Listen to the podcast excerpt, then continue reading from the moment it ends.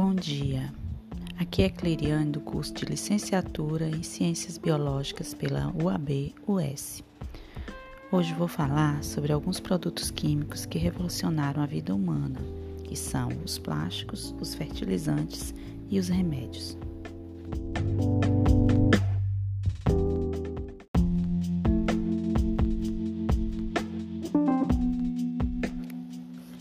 Os plásticos são materiais formados pela união de grandes cadeias moleculares orgânicas sintéticas, os polímeros, e são produzidos por um processo químico chamado polimerização, que é a união de moléculas menores chamados monômeros. Esses monômeros são obtidos a partir do petróleo. Suas principais características são a grande maleabilidade, sendo facilmente transformáveis ao serem submetidos ao calor e pressão, servindo de matéria-prima para a fabricação de vários objetos. Suas propriedades são dureza, densidade, resistência ao calor, resistência a solventes orgânicos, a oxidação e a radiação ionizante, mas podem derreter com aquecimento elevado. Eles podem ser classificados em termofixos e termoplásticos.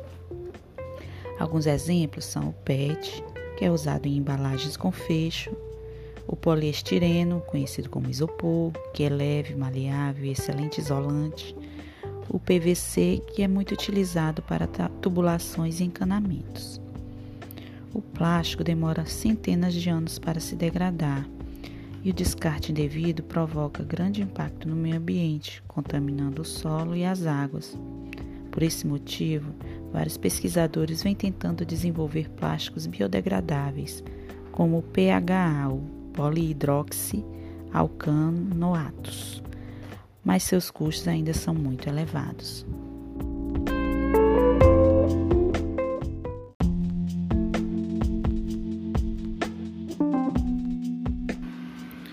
Sobre as propriedades químicas dos nitratos.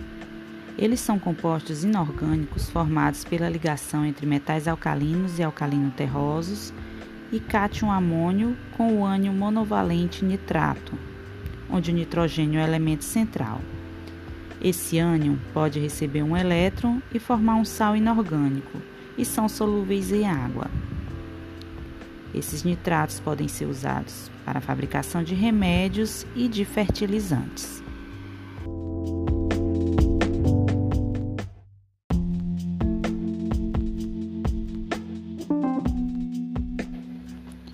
Os fertilizantes ou adubos, sintéticos ou orgânicos, nutrem o solo e aumentam a produtividade, mas muitos deles provocam diversos problemas ambientais, pois causam a degradação da qualidade do solo, poluição das fontes de água e da atmosfera, e aumentam a resistência das pragas.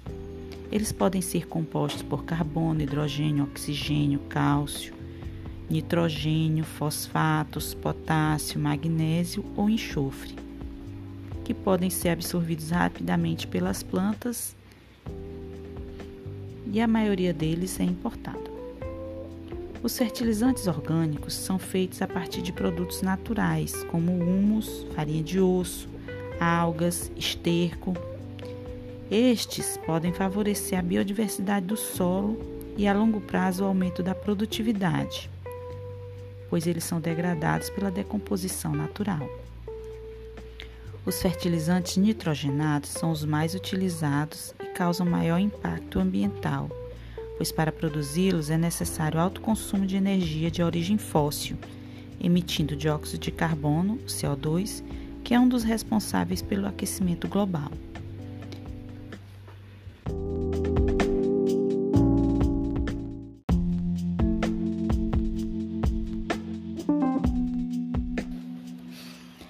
Remédio a qualquer substância ou recurso utilizado para obter cura ou alívio.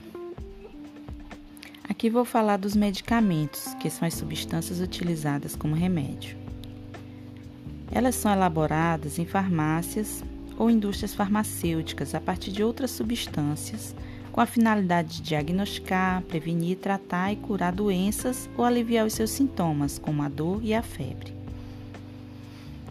Medicamentos sintéticos são produzidos em laboratório por meio de manipulação química de substâncias que são os insumos farmacêuticos.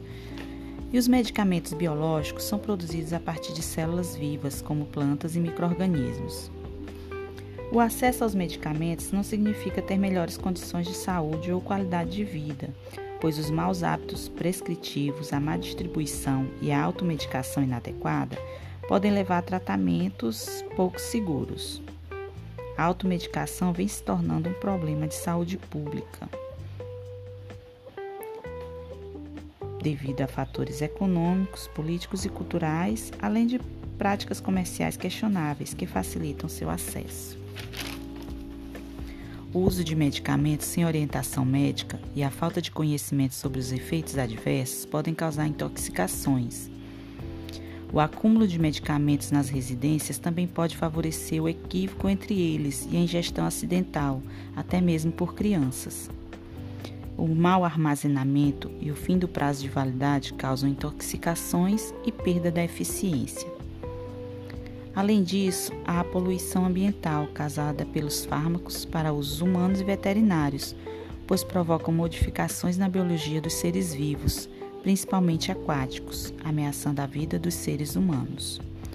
Os antibióticos combatem infecções bacterianas, mas causam resistência bacteriana, tornando menos eficaz o seu uso. Os interferentes endócrinos, como os hormônios, alteram o desenvolvimento biológico dos seres vivos, como a feminização dos peixes machos e a diminuição da fertilidade nos homens.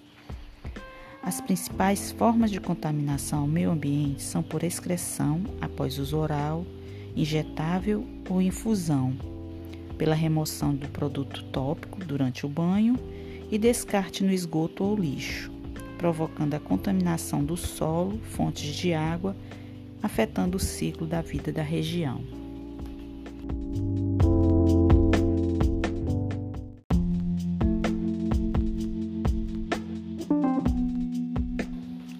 Para conter a poluição ambiental por descarte incorreto de qualquer produto, são necessárias várias medidas e a colaboração de vários profissionais envolvidos em todas as etapas do ciclo de vida deste produto.